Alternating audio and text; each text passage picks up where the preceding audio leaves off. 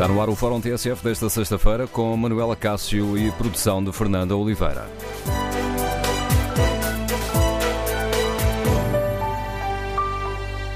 Bom dia. Depois da tempestade vem a reflexão, as recentes cheias no Algarve. A sua opinião? Uh, que balanço faz dos acontecimentos a que assistimos recentemente? Os sistemas de alerta e as operações de socorro foram eficazes? O que é necessário corrigir para minimizar os efeitos destes fenómenos extremos? Queremos ouvir a sua opinião. Número de telefone do Fórum 808-202-173, 808-202-173. Precisamos de repensar o planeamento urbanístico e o ordenamento do território? É necessário reforçar a aposta na prevenção com obras estruturais para tornar as cidades mais resistentes a estes fenómenos? E os autarcas e o Poder Central têm dado devida importância a esta questão? Precisaremos também de melhorar a qualidade dos alertas e fazer com que eles cheguem rapidamente às pessoas, por exemplo, através de SMS? Queremos ouvir a sua opinião, as suas reflexões sobre este tema. Recordo o número de telefone que lhe permite participar do debate: 808-202-173. 808-202-173. Pode também contribuir para o debate escrevendo a sua opinião na página da TSF na internet ou no Facebook da TSF. Iniciamos esta reflexão com a ajuda da professora Maria José Rocha, José Roxo, geógrafa, professora catedrática da Universidade Nova de Lisboa. Bom dia, professora, bem-vinda ao Fórum TSF. Obrigado por nos ajudar aqui nesta uh, reflexão. Não controlamos o aparecimento destes fenómenos extremos, mas podemos prevenir para minimizar os problemas? Olá, muito bom dia.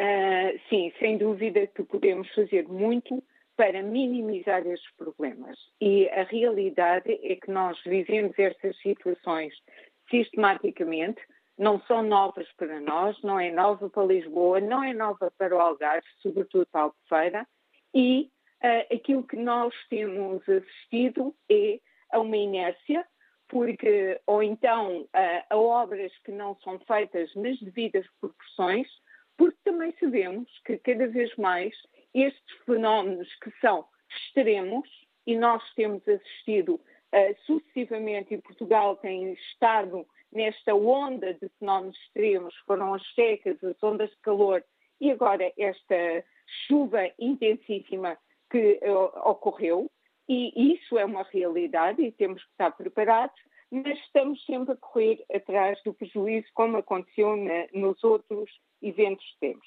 E podemos fazer muito e podemos fazer muito, e já foi referido, temos medidas estruturais que deviam ter sido implementadas há muito tempo. 2004 é um, um, ano em que também houve estes problemas, 2008, 2017, e não se vê aquilo que era devido fazer.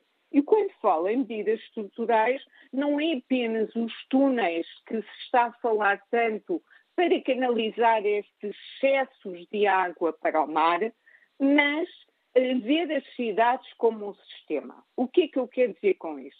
Quer dizer que temos que ter áreas que captem essa parte, essa parte de, quantidade de água, e isso podem ser bacias de recepção, que podem depois ser lagos de lazer e áreas de lazer, assim como temos que pensar que as áreas verdes são muitíssimo importantes e incentivar para que as cidades sejam mais verdes, tenham solo, solo que possa absorver, absorver quantidades de água importantes que já não vão circular nas ruas nem nas estradas e transformar eh, as cidades em autênticos sistemas naturais. Cada rua passa a ser um rio com um caudal, com uma velocidade que transporta tudo aquilo que encontra pela frente. Ora bom, então, eh, estas cidades são um sistema, têm que ser planeadas nas, no total das suas componentes. E estas são as medidas estruturais que nós não vemos aplicar, porque vemos apenas coisas pontuais. Mas vamos tentar, há cartas de risco e sabemos que isso tem que ser feito. Outra medida tem que ser a limpeza em 8 de setembro eu fiz um post para os meus alunos a dizer depois da seca vem a chuva. E agora? E mostrei fotografias de sarjetas completamente entupidas até já com vegetação. Isto não pode acontecer. Eu vou prevenir a questão das inundações e tenho que limpar muito antes. E depois é aquela questão. Caiu muitas folhas. Então vamos ser pragmáticos, vamos ser lógicos e estratégicos. Se as áreas de concentração são as áreas mais baixas, onde confluem ruas, onde vamos ter grandes caudais, então, sistematicamente, essas áreas têm que ser prioritárias. E se eu tenho um aviso amarelo, então há que concentrar os esforços de limpeza até a abertura das sarjetas nessas áreas e não reagir depois. E agora assistimos a algo uh, que, que, é muito comum em Portugal, é quem teve a culpa. Foi o aviso que não foi dado, foi a, a, o, o socorro que não foi prestado na devida altura. Isto não é maneira de nós equacionarmos os problemas. O, o, o, problema tem que ser equacionado com calma, com tranquilidade e vermos todos os fatores que estão implicados. E por último, diga, diga. Não, diga, diga, conclua, por favor. Não, e por último, aquilo que é preciso é que as pessoas tenham noção de que se vem um alerta amarelo ou se vem um alerta vermelho, é para tomarem atenção, porque a comunicação social tem um papel importante na difusão eu recebi sucessivos uh, avisos no meu telemóvel a dizer vai estar mau tempo. Então, se vai estar mau tempo, vamos pelo princípio da precaução. Se acontecer, estou precavida porque fiquei em casa. Se não acontecer, paciência, também estou bem porque estou em casa. Agora, as pessoas têm que tomar, temos que ter uma cultura de proteção e de resiliência a estas questões. E a questão é, se há um aviso, há que tomarem atenção. Até pode falhar, como falha, porque é uma previsão. Ah, ninguém sabia que ia chover este quantitativo. Sabemos que ia chover muito. Além disso, chove muito aqui, pode chover menos aqui. Mas as pessoas têm que ter atenção que estes alertas é para tomar a sério. E estamos num momento em que todos estes fenómenos são uma realidade e as pessoas têm que ter consciência. Temos que cada um de nós jogar à defesa, tomar comportamentos defensivos em vez de arriscarmos. Está ali um túnel com água, o carro vai passar e eu arrisco e depois fiquem problemas. É isso mesmo. Não, eu não posso. É, é, é uma coisa fundamental que, que eu gostava de deixar eh, claro. Eu vejo, eu estou a conduzir, vejo um lençol de água. A primeira coisa que a pessoa tem que pensar é: não sei que profundidade tem até pode nem sequer lá estar a estrada. Essa, essa é que é a realidade interessante. Portanto, se eu vejo um lençol de água, aquilo que tenho que fazer é recuar. Não vou, não vou para a frente. E uh, até há um, um estudo, e nós temos estudado, a maior parte das vítimas mortais, não foi este o caso, e lamento a vítima desta, deste evento, mas muitas das vezes as pessoas, para defenderem bens materiais como é o carro, acabam por falecer porque eh, se metem a tentar salvar os seus bens, e eu, eu entendo, mas é assim, estamos perante a natureza. A natureza tem uma força incrível. Um lençol d'água mínimo tem uma força brutal. As pessoas não podem. E o conselho que eu dou é: há uma toalha d'água, não se metam, não sigam em frente, porque, como eu disse, a estrada pode nem sequer lá estar. E isso é um erro brutal. E o que aconteceu é isso. Ah, isso parece o carro passa. Não, o carro não vai passar. Venham para trás porque é maneira de salvaguardarem e, e de se protegerem.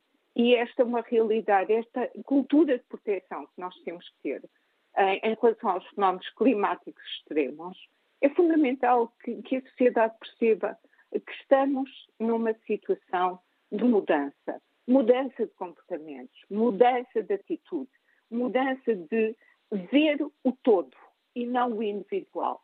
E isso acontece. Agora, não adianta estar à procura de culpados.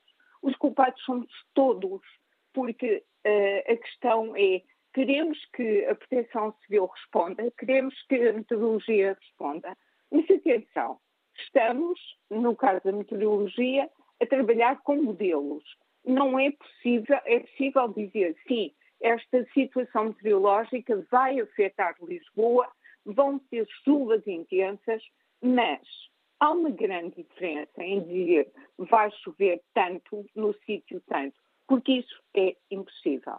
E deixo só mais uma, um conselho, e para as pessoas perceberem. Uma questão é chover 20 eh, milímetros. O que é que isso quer dizer? 20 litros de água por metro quadrado. Este 20 litros de água por metro quadrado pode, uh, pode chover durante o dia inteiro, mas também pode chover em 10 minutos, em meia hora. E isto é que é importante perceber. São 20 litros de água por metro quadrado. E se eu tenho 120 milímetros, são 120 litros de água por metro quadrado. Então, imaginem a quantidade de água que é em pouco tempo.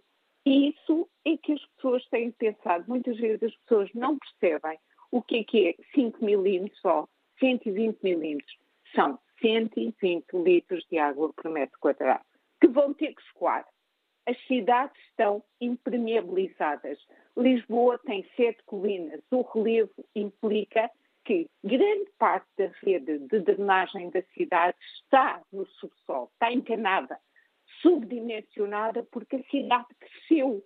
Então, eu tenho muito mais água a escorrer em superfície. E, e, obviamente, que as áreas mais afetadas são aquelas que estão ao nível do mar, que são as áreas mais baixas. Portanto, vamos fazer uma.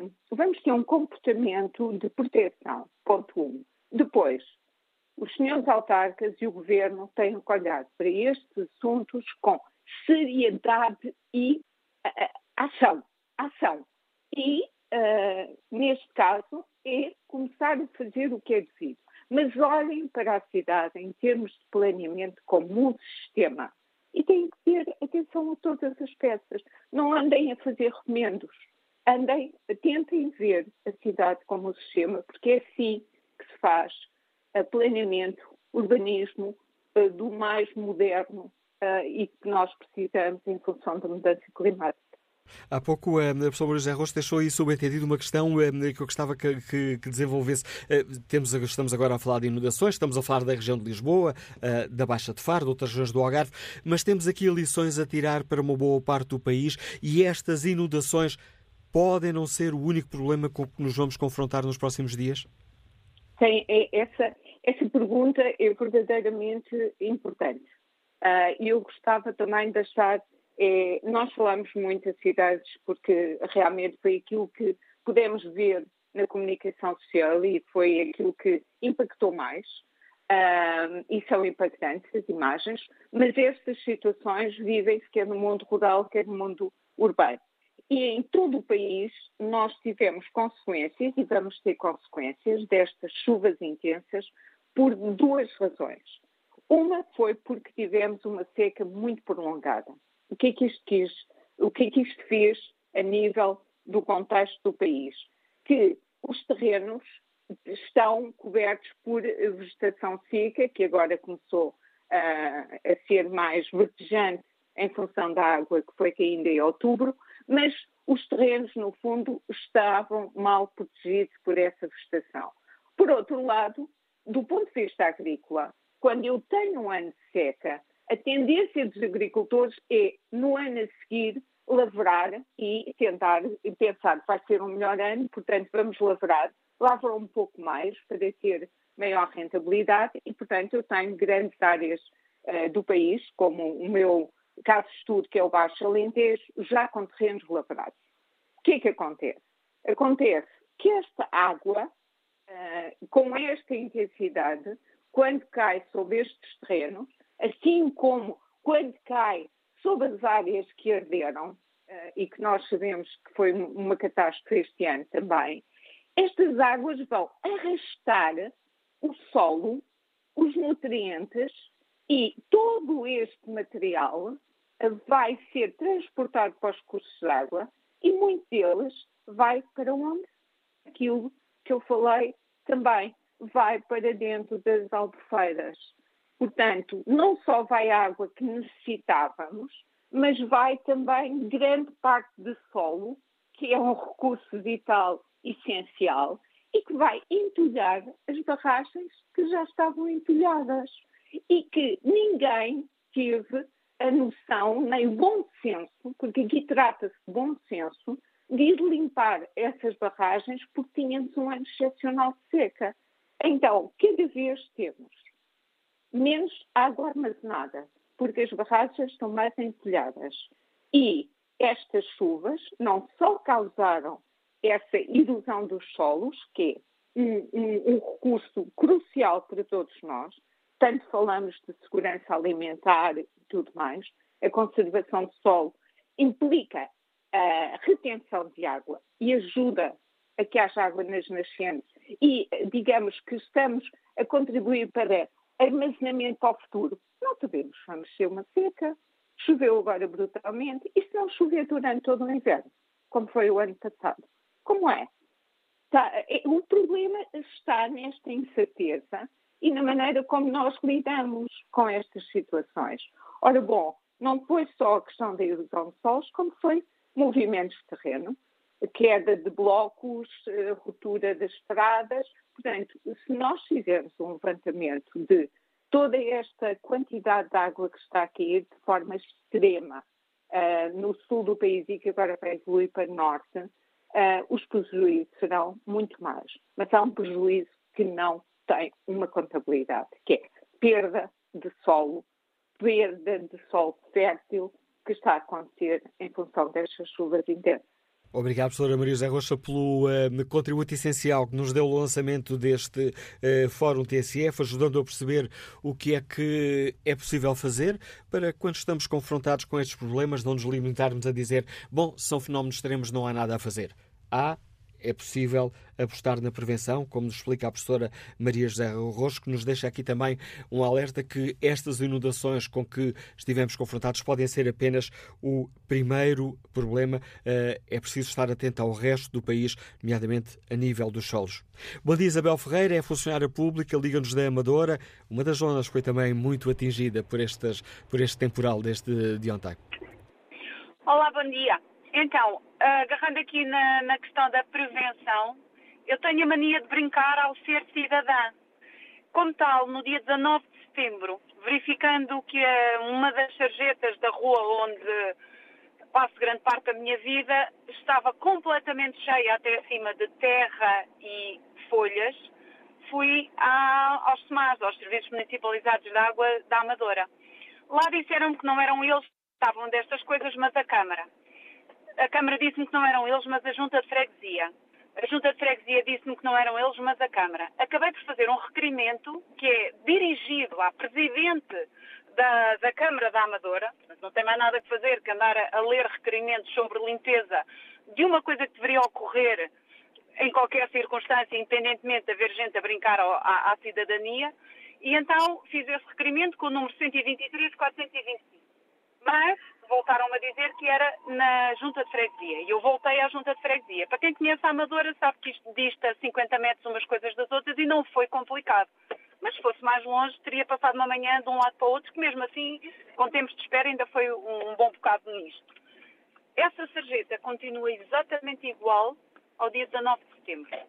Por acaso, e quem conhece a rua, que é a Rua 9 de Abril, o último quarto da rua, que é onde, aquela que eu uh, fui fazer a reclamação, é muito inclinada.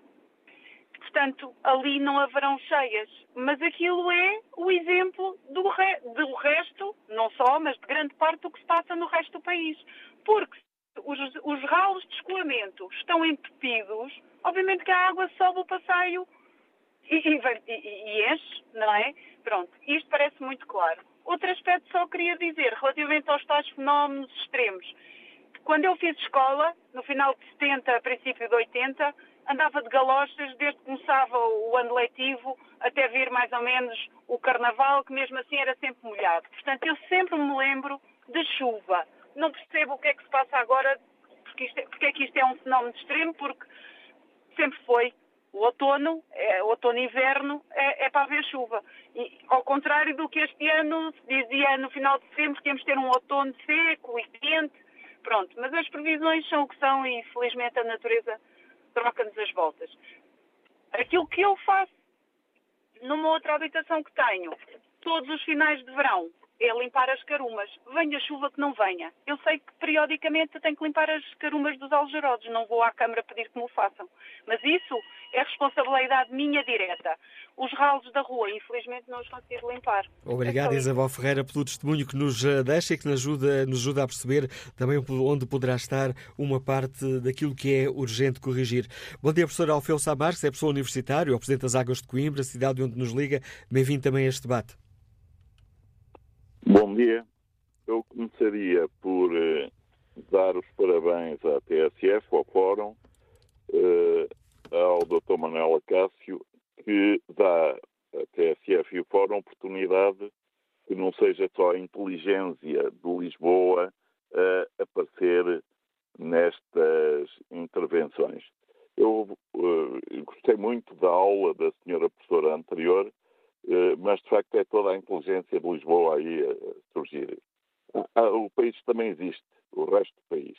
E de facto, em relação às alterações, eh, todos estes aspectos, há dois tipos de intervenções, chamadas intervenções estruturais e não estruturais. Vou tentar ser muito rápido para dar oportunidade a outros ouvintes de intervirem. Nas, eh, nas intervenções não estruturais, são as regras de planeamento urbanístico. Como muito bem foi referenciado pela senhora professora, revisitem o, o, o uh, saudoso arquiteto Gonçalo Ribeiro Teles para perceber o que é que se passa em Lisboa.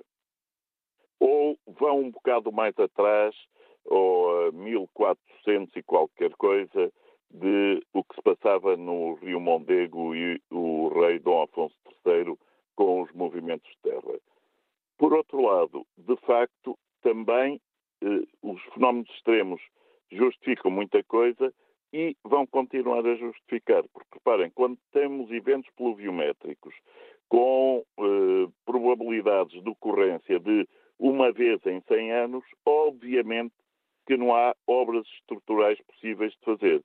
Dizer, não temos dinheiro. Para além disso, como já foi referenciado, eh, a manutenção, conservação, reabilitação destes sistemas torna-se praticamente impossível neste tipo de eventos. Portanto, o que há que alertar é para zonas que estão de risco muito elevado.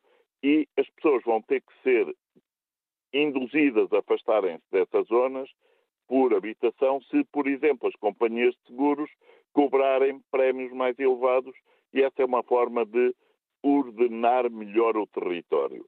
De facto, uh, o aumento da impermeabilização podemos uh, melhorá-lo com uh, medidas de extensão na fonte, contenção na fonte, como foi referenciada pela professora anteriormente, mas para eventos desta dimensão, esses, tudo o que é telhados verdes, paredes verdes, são mitigações muito, muito pequenas. Por outro lado, também aproveito para referenciar que já não nos esquecemos da seca. E que a seca foi a nível do país. Portanto, parece que afinal é preciso pensar sempre que quando há uma seca, temos que pensar na chuva do que vem logo a seguir. E quando há uma chuva, temos que pensar na seca. E de facto, para isso, temos que ter medidas estruturais de dimensão mais significativa, porque em termos de planeamento do território temos que pensar um tipo de planeamento que é o planeamento urbano, e aí, de facto, temos intervenções mais do tipo para eh, eventos de precipitação com probabilidades de ocorrência de uma vez em 5, 10, 15, 20 anos, e aí Obviamente, quando ocorrerem fenómenos de 100 anos, vamos ter problemas muito sérios, isso é inevitável, mas temos que pensar também noutro planeamento, que é o ordenamento de território, que é o do território nacional. Se todas as pessoas que se estão a queixar agora em Lisboa tivessem pensado que esses prejuízos seriam minimizados se estivessem a habitar fora de Lisboa, se calhar tínhamos um país mais equilibrado. Porque é absolutamente impossível ter medidas estruturais para combater este, ou mitigar, mitigar conseguimos um bocadinho, mas depois eliminá-los completamente é impossível. E, portanto, temos que pensar também no ordenamento do território a nível nacional, não apenas simplesmente com algumas colocar culpas a lobbies, colocar culpas uh, às alterações climáticas. Temos que todo refletir e antes, antes de termos os problemas e, infelizmente, lamentarmos as mortes que ocorrem, é agirmos antes. Obrigado. E obrigado, professor Alfeu Salmares, por nos ajudar neste, nesta reflexão que fazemos aqui no uh, Fórum uh, TSF. Professor universitário, uh, lidera Águas de Coimbra. Mas agora ao encontro do engenheiro Luís Machado, é o presidente da região sul da Ordem dos Engenheiros. Bom dia, senhor engenheiro, bem-vindo a este debate. É possível tomarmos medidas para evitar problemas maiores quando estes fenómenos acontecem? Bom dia. Obviamente que é sempre possível tomar medidas que minimizem, nunca eliminem definitivamente, mas minimizem significativamente aquilo que são as consequências de grandes precipitações. E as grandes precipitações, necessariamente que eh, trazem as águas dos pontos mais altos para os pontos mais baixos, ganham caudal, ganham dimensão e ganham velocidade e, portanto, arrastam tudo aquilo que estiver à sua frente. Como é que se pode ultrapassar esta questão? com duas medidas essencialmente. Por um lado, criar bacias de retenção, no fim de contas, bacias que permitem que as águas se retenham em determinadas, eh, em determinadas zonas, com a vantagem principalmente das primeiras chuvadas que conseguem lavar aquilo que são poluentes que estão sobre a superfície e, portanto, ficam retidos e são depois tratados em estações de tratamento de águas residuais e o, o, o efluente pode seguir sem ter estas componentes que são ambientalmente negativas. Portanto, estas bacias de retenção uh, feitas, e algumas já existem em, em, Lisboa, na zona de Lisboa, mas isto aplica-se a todo o território, com mais ou menos dimensão e em função das suas características, como existe na Ameixoeira, no Alto da Ajuda ou no próprio Parque Eduardo VII, essas bacias. E depois tem que fazer grandes estruturas de túneis para poder ir coletar as águas em determinados pontos que são característicos de uh, retenção ou de acumulação de águas.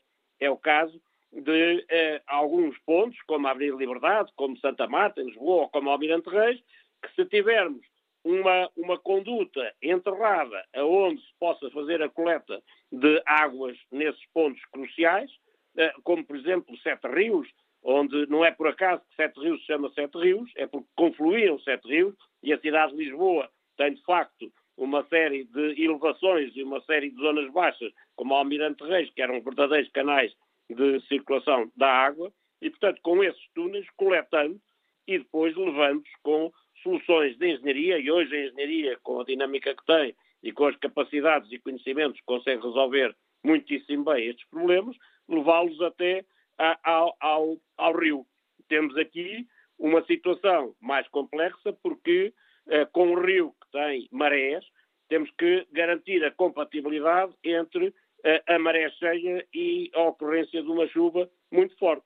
Mas a engenharia consegue fazer e aquilo que está previsto no Plano Geral de Drenagem de Lisboa, ainda ontem ouvi alguém dizer que um projeto de, uma, de, um, de um plano geral desta dimensão demora anos a ser feito. Não, a engenharia hoje tem capacidades e nós temos técnicos portugueses com capacidades muitíssimo grandes para poder fazer eh, projetos desta natureza num tempo relativamente curto. Felizmente, este plano de drenagem, que começou em 2008, que foi revisto em 2015 e agora finalmente está a ser colocado, é preciso uma grande coragem política para poder pôr estes projetos em, eh, em marcha, uma vez que são sempre obras, tudo o que é obras de infraestruturas, de abastecimento de água, de drenagem, ou estas grandes, são obras enterradas, são obras que feitas no verão causam pó, feitas no inverno causam lama. Ninguém gosta de ter obras à, à porta, mas, por outro lado, queremos ter os assuntos resolvidos. Uh, de facto, hoje tem que ter muita atenção naquilo que é esta obra grandiosa que está a ser feita. Estamos a falar em obras que não custam milhões, nem dezenas de milhões, podem custar centenas de milhões de euros e que têm financiamentos próprios e que têm, de facto, um esforço que são de capital intensivo financiamentos uh, complexos, mas que a engenharia consegue, com o equilíbrio entre aquilo que é a atividade municipal, aquilo que é a relação entre uh, estas obras e as, os, os, problemas que causa. Estamos a falar nos moradores, estamos a falar nos comerciantes, estamos a falar nos parqueamentos, no estacionamento. Claro que vai trazer aqui algumas questões, mas para isso a engenharia municipal, que é uh, fundamental na colaboração que pode prestar às autarquias e naquilo que pode ser as soluções técnicas para minimizar tudo isso, e aqui fazemos, em termos de ordem dos engenheiros, uma, uma especial referência àquilo que são os engenheiros e os arquitetos também, na, na componente da minimização e da implementação. É uma obra desta natureza, estamos a falar na construção de dois grandes túneis, um com 5 km, outro com 1 km, eh, entre Monsanto e Santa Apolónia, entre Chelas e o Beato.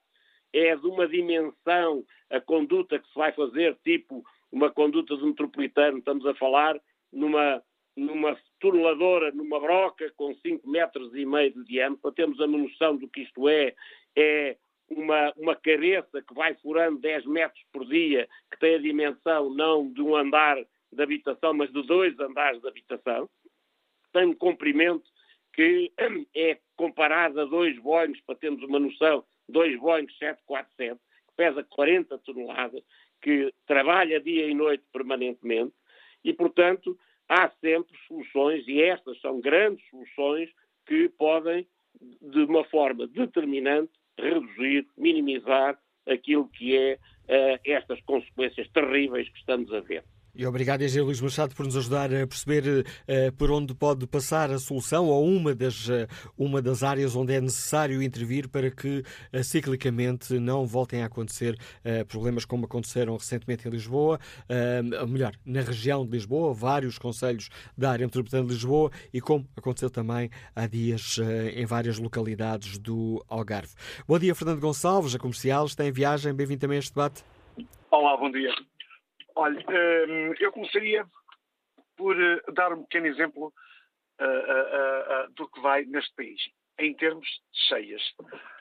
Eu estou a, fazer a viagem entre Atalhadas, A25, Talhadas, Severo de Boga.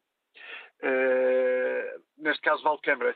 Ora, aqueles pequenos canais que estão ao lado das estradas, que não sei se são sarjetas, se que é, mas são muitos pequenos canais de retenção e condução das águas, uh, estão completamente entupidos.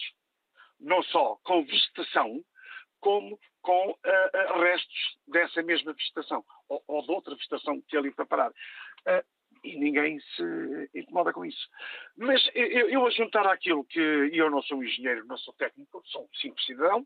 Eu a juntar àquilo que o, o, os senhores entendidos terão dito uh, anteriormente a mim, eu, uh, uh, a juntar a isso, eu diria que há um, grave, há um grave problema em Portugal. Existe um grave problema em Portugal e persiste e vai persistir até que isto seja mudado. É que com o, o, o acabamento, com o encerramento da, da, da, das, ou com o desaparecimento dos, dos, dos senhores cantoneiros, nós ficámos sem limpezas, literalmente, nas margens das estradas, nos pinhais, nas, em tudo. Eu lembro-me, eu tenho 60 anos e lembro-me perfeitamente bem, todas as bordas de caminhos estavam limpas, os pinhais estavam limpos, as matas do saco, que é a mata do, do, do, da, da, serra de, de, onde eu eh, vivo, quase encostado, eh, estavam constantemente limpas, porque havia guarda fiscal e a própria guarda fiscal tratava de limpar as matas do saco. Hoje não. Hoje temos PPPs, que a única coisa que eles querem é enriquecer. E as PPPs não fazem mais nada senão trabalhar quando lhes apetece. Nesta altura estão a trabalhar nas encostas, quando deviam trabalhar nas encostas das estradas, nos EPs, das autoestradas, quando deviam fazê-lo no final do verão, que é quando a erva quando a erva e a vegetação está seca. Eu podia dizer muito mais coisas, mas uh, uh, uh, nós, e nesta fica, altura, queremos esse... ter tudo de uma vez e não conseguimos. Obrigado, Fernando Gonçalves, pela sua participação no Fórum eh, TSF, aqui muito condicionado uh, pelo tempo, mesmo em passo de corrida, uma vez que o Fórum TSF hoje é mais curto, daqui a, a 5 ou 6 minutos teremos de acompanhar a conferência de imprensa do selecionador nacional uh, no Qatar. Muito em passo de corrida, passa a palavra ao professor Francisco Ferreira, ao Presidente da Zero, Associação Sistema Terrestre Sustentável. Professor, que lições devemos tirar daqui para minimizar os efeitos destes fenómenos climáticos extremos? Bom dia. Bem, eu penso que as lições uh, são as mesmas de sempre. Uh, nós deveríamos ter feito um ordenamento do território que tivesse em conta uh, este tipo de eventos, que cada vez tenham um, um relevo maior. Eu reforço que em cerca de duas horas em Lisboa nós tivemos 10% da, da, da precipitação uh, equivalente ao total médio do ano, ou seja, quase 60 uh, milímetros em comparação com o total uh, anual, que é 600 milímetros, e, e, portanto, nós devíamos ter tido um ordenamento do território que permitisse não impermeabilizar tanto os solos, permitir que realmente nós tivéssemos zonas de armazenamento, e agora temos que gastar dinheiro a compensar aquilo que não fizemos adequadamente e não é suficiente. Portanto, muitas das obras de engenharia que estão previstas uh, são importantes, mas nós precisamos verdadeiramente, e é algo que todos os municípios têm que fazer até fevereiro de 2024, no quadro dos chamados planos de ação climática previstos na Lei de Bases do Clima, nós precisamos que cada município faça o seu plano de adaptação climática para lidar com este tipo de, de, de circunstâncias, uh, que, como percebemos, vão ser cada vez mais dramáticos, imprevisíveis e com prejuízos muito grandes para as pessoas. Uh, e, obviamente, isso passa desde tarefas, como estávamos aqui a falar, de, de limpeza, de manutenção, de prevenção, uh, umas mais no dia a dia, outras mais estruturantes Uh, e, e, obviamente precisamos é, é, é, é realmente de, de, uh, de, ter a coragem de fazer esse planeamento e passar à ação uh, para conseguirmos lidar com estes eventos meteorológicos extremos que estão aí. Temos agora de gastar aquilo que quisermos poupar. Exato, e que nos vai sair mais caro, não é? Quando nós falamos de obras de 250 milhões de euros no caso de Lisboa, Uh, se calhar, se nós tivéssemos, ao longo das últimas décadas, tido mais cuidado com a, a preparação daquilo que são uh, que é a gestão das bacias hidrográficas das diferentes ribeiras que acabamos por ter em Lisboa e nos arredores, se calhar agora não precisávamos de um investimento tão grande. E mais uma vez, esse investimento não deve ser visto de forma isolada. Nós temos muitos aspectos uh, em relação às questões dos túneis, dos metros, tudo aquilo que ficou das casas das pessoas, das ruas, temos que, que realmente ter aqui um, um, planeamento preventivo do dia a dia e de médio e longo prazo que, uh, infelizmente, não temos. Não é uma questão desta variação ou de outras, é um problema sistemático. Nós tivemos um sinal em outubro com as cheias em Alcântara. Temos agora um grande sinal com aquilo que aconteceu anteontem uh, e realmente uh, depois de, de, de, olharmos para uma seca cada vez mais persistente e, e, e que marca, no fundo, os últimos anos, as alterações climáticas são mesmo assim. Nós podemos, de um momento para o outro, isso tem acontecido em muitos países, passar a ter este tipo de, de, de eventos e temos que preparar eh, todas as situações, quer aquelas de seca prolongada, quer aquelas de grandes chuvadas, como uh, tivemos uh, na quarta-feira à noite. Obrigado, Sr. Francisco Ferreira, por nos ajudar também neste debate que fizemos aqui hoje neste Fórum TSF em versão reduzida, porque já a seguir, prioridade à conferência de imprensa do Selecionador Nacional, uma emissão que será conduzida pelo Bruno Sousa Ribeiro.